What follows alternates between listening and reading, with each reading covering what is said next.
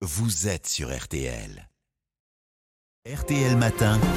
Olivier Bois. Et donc le 2 mars dernier, hein, Yvan Colonna a été sauvagement agressé dans sa prison à, Arles par un autre détenu euh, agressé mortellement. Euh, cet autre détenu était condamné pour terrorisme. L'agression a, été particulièrement sauvage et a duré 10 minutes. L'affaire avait créé un tel émoi en Corse que le gouvernement avait promis de faire toute la lumière. Alors nous sommes euh, en direct avec maître Sylvain Cormier, pardon, l'avocat de la famille Colonna. Bonjour monsieur. Bonjour. Vous êtes en liaison, je le précise, avec nous depuis nos studios à, à Marseille. L'inspection générale de la justice qui rend son rapport aujourd'hui, mais qui ne sera pas public, contrairement à ce qui avait été promis hein, par le gouvernement à deux reprises. Oui, c'est pas très surprenant. On avait un petit peu anticipé ça avec mes confrères euh, Emmanuel Mercigné et Stella Canava.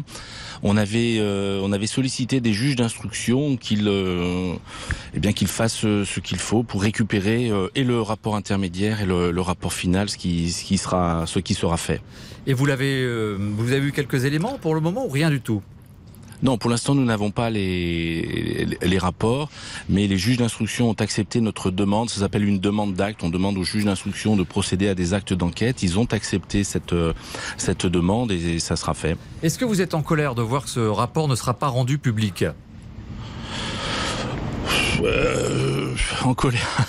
c'est pas non, c'est pas c'est pas c'est pas un sentiment de colère, mais euh, je, je pense que c'est un, un sentiment euh, vraiment. On, on avait fait cette demande par anticipation. On était quasiment sûr que ça se passerait comme cela.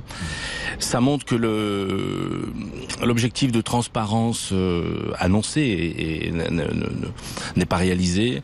Ça montre que ce rapport contient sans doute des éléments qui sont aussi troublants qu'il qui, qui ne faut pas les communiquer et je crois que c'est la raison, euh, c'est la raison de, ce, cette espèce d'omerta. Hein. Cette raison, vous, vous, l'imaginez, mais est-ce que vous avez quand même eu des, explications? Est-ce que quelqu'un vous a dit pourquoi euh, ce rapport finalement n'était pas rendu public? Je rappelle, la, double promesse, c'est à la fois Gérald Darmanin, le ministre de l'Intérieur, qui l'avait dit euh, juste après la, mort d'Ivan Colonna, et Elisabeth Borne avait réitéré cette promesse de, de rendre public le rapport. Vous savez pourquoi? Quelqu'un vous l'a dit?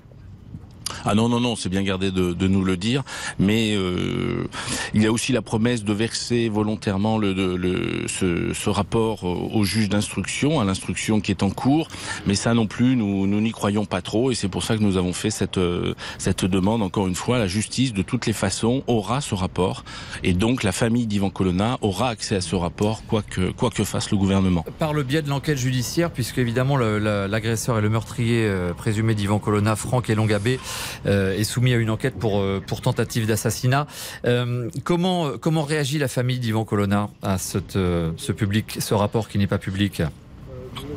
Bah, la, famille d'Ivan Colonna, depuis le début, veut savoir ce qui s'est passé exactement, veut, veut, connaître les détails de, de, cette affaire. Il faut bien comprendre que c'est une famille qui, lorsqu'elle désirait voir Ivan, était soumise à des contrôles de, sécurité extrêmement imposants. Nous, les avocats, y étions soumis aussi.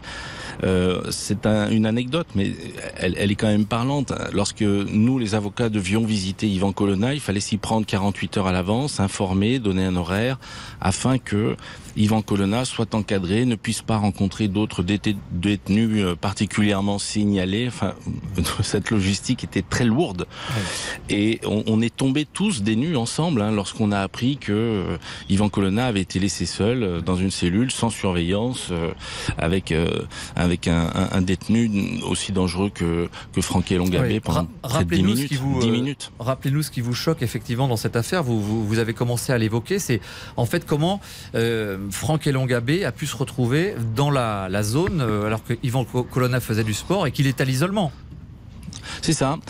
Euh, d'abord, la première question qui se pose, c'est comment ce, ce, ce, prisonnier a-t-il pu bénéficier de ce statut d'oxy? C'est l'appellation en prison. C'est un oxy, c'est un prisonnier qui travaille, qui, qui, qui est libre d'aller et venir euh, pour les raisons de, de, de, son travail.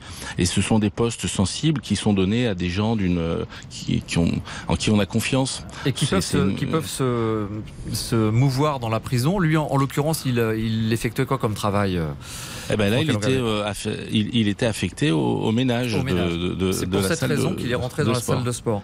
Alors que c'est un homme qui est jugé dangereux. Il était lui aussi d'ailleurs détenu particulièrement surveillé, DPS, tout comme Yvan Colonna. C'est ça, il est dangereux, euh, il était reconnu comme tel. Les incidents qu'il avait euh, qu'il avait créés tout au long de son euh, de, ses emprisonnements successifs étaient étaient multiples, des, incidents et accidents graves.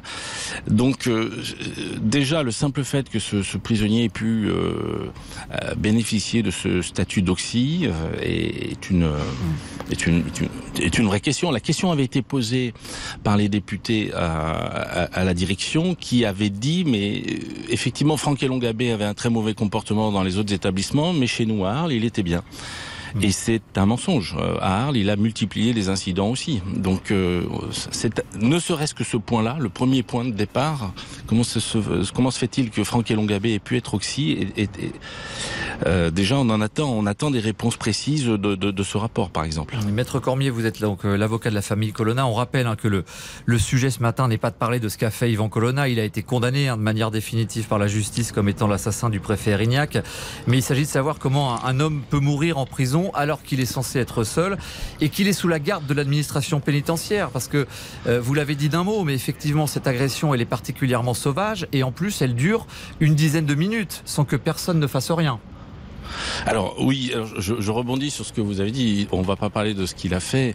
Moi, je suis convaincu qu'il n'a rien fait. Hein. C'est euh, euh, l'histoire avec Yvan Colonna. Il m'avait mm. saisi dès 2013 pour obtenir une révision de, son procès. C'est quelqu'un qui, euh, qui, qui, luttait pour établir son, innocence et qu'il était victime d'une erreur judiciaire. encore une fois, on suivra les procédures à venir, mais c'est pas le sujet de, ce matin. À, l'heure où on parle, il est condamné de, manière définitive par la justice. C'était juste pour le préciser, bien sûr, qu'on verra s'il y a des procédures. Mais c'est important pour moi de juste de rappeler euh, mm. qu'il combattait encore pour démontrer son innocence. Mais la question que vous posez, elle est fondamentale. Comment se fait-il que pendant dix minutes, deux détenus que l'on considère comme particulièrement signalés, qui donc il faut, qui nécessitent une surveillance particulière, sont laissés seuls dix minutes dans une cellule sans surveillance, porte fermée, alors qu'elle aurait dû être ouverte avec des caméras où on ne comprend pas bien si elles n'ont pas filmé. Le, alors on sait qu'elles ont filmé, mais mais on comprend pas bien pourquoi les, les surveillants n'ont pas regardé les images qui, qui, étaient sur les écrans. Enfin.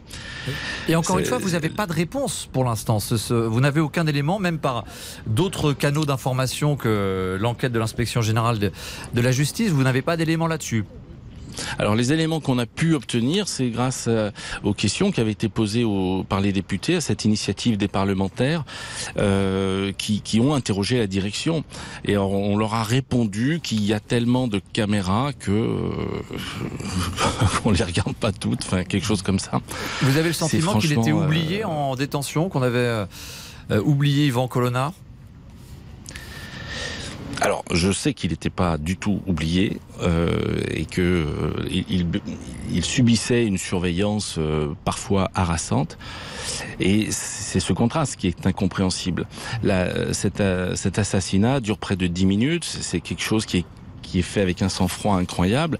C'est pas les y mettre fin, c'est Franck Elongabé qui, quand il pense avoir terminé son, son, son crime, va voir les surveillants et va dire écoutez, Yvan fait un malaise, euh, il faut, il faut aller le secourir, etc.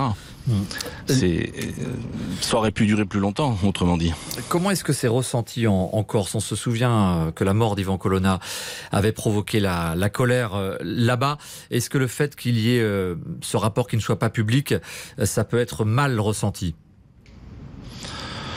Bah, inévitablement, c'est euh, alors qu'on nous promettait une transparence complète sur le sur, ce qui a pu se passer et de, de, de voir que c'est pas le cas, euh, c'est évidemment une une entorse grave à la parole donnée. Hein. La famille d'Ivan Colonna a l'impression qu'on cherche à lui cacher la vérité. Euh, est-ce qu'elle euh, vous a parlé de ça? La famille Colonna s'attendait à ce qu'on lui cache la vérité. Nous avons euh, toute confiance. Il y a trois juges d'instruction qui sont saisis du dossier, qui sont compétents, qui sont déterminés. Euh, nous, comptons beaucoup euh, sur, ces magistrats pour, aller au bout de, des investigations et notamment des, des, des demandes que nous, leur faisons. Il y a eu un tel et moi en, en, Corse que depuis les, deux autres membres du commando, Pierre Alessandri et Alain Ferrandi, ont été transférés à, à, à Borgo en Corse, qu'on leur a ôté le, statut de, DPS, détenu particulièrement surveillé. quelle est votre réaction par rapport à cela? Eh bien, c'est un sentiment pour nous de, gâchis absolu. Ça montrait, s'il si, si, y en avait besoin, en fait, que ce que ce statut était était, était gardé sans aucune logique. On a pu y renoncer du jour au lendemain sans problème pour euh, pour, pour, pour les autres condamnés de cette affaire. Donc c'est c'est c'est quelque chose de, de, de terrible. Depuis 2013, on, on contestait ce, ce statut. Vous savez que c'est remis en cause chaque année. Enfin, c'est réétudié chaque année. Chaque année, l'excellent comportement d'Ivan Colonna était signalé par l'administration pénitentiaire et inévitablement revenait la décision, toujours la même, mm. euh, maintien du statut. Un tout dernier mot. Il était libérable euh, d'ailleurs dans un avenir assez proche Vous auriez pu commencer à engager les procédures? Alors pour tout vous dire, on avait commencé, euh, on avait commencé les, les, les, démarches. Donc c'est non, c'est un gâchis épouvantable. Merci beaucoup, merci euh, maître Sylvain Corve.